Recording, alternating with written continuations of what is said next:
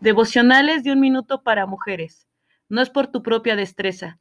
¿Quién te distingue de los demás? ¿Qué tienes que no hayas recibido? Y si lo recibiste, ¿por qué presumes como si no te lo hubiera dado? Primera de Corintios 4:7.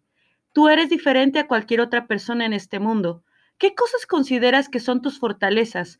¿Las cosas en las que realmente eres buena? ¿Estás un poquito orgullosa de esas fortalezas? Algunas veces miras a quienes te rodean y haces una pequeña comparación mental para ver si sales ganando. ¿Por qué? Nada de lo que tienes, nada de lo que eres es por mérito propio. Has recibido de Dios cada talento, cada don, cada éxito. Así que no tienes nada de qué presumir.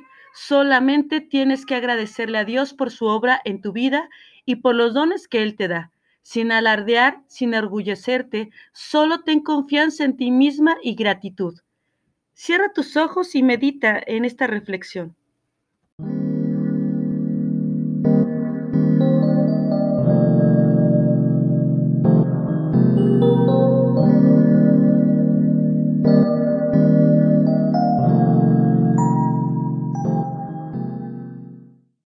Una madre conforme al corazón de Dios. Un llamado sublime y honorable. Salir a almorzar con las amigas o pasar tiempo a solas con tu Biblia. He aquí el dilema. A veces es muy difícil escoger, ¿no es así? Es importante dedicar tiempo a nosotras mismas, pero esa prioridad viene después del llamado de Dios de instruir a nuestros pequeños.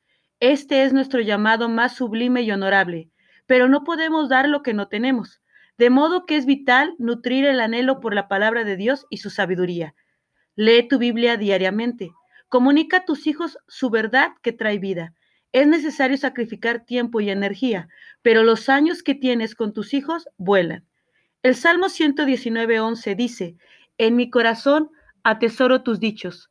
El tiempo que inviertes en la palabra es el que Dios usará para convertirte en una madre conforme a su corazón. Es tiempo bien invertido. Oremos. Señor, ayúdame a escogerte a ti y tu palabra como mi fuente de fortaleza y refrigerio cada día. Quiero profundizar en mi entendimiento de tu amor y de tu voluntad para así convertirme en una madre que invierte en mi fe y en mi familia con todo lo que soy y lo que tengo. Amén. Cuando puedas, te pedimos que abras tu Biblia en Jeremías 30, 19.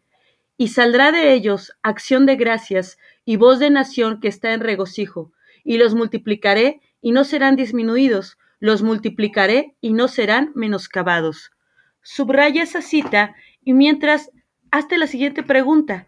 ¿Crees que Dios te mira como una persona agradecida?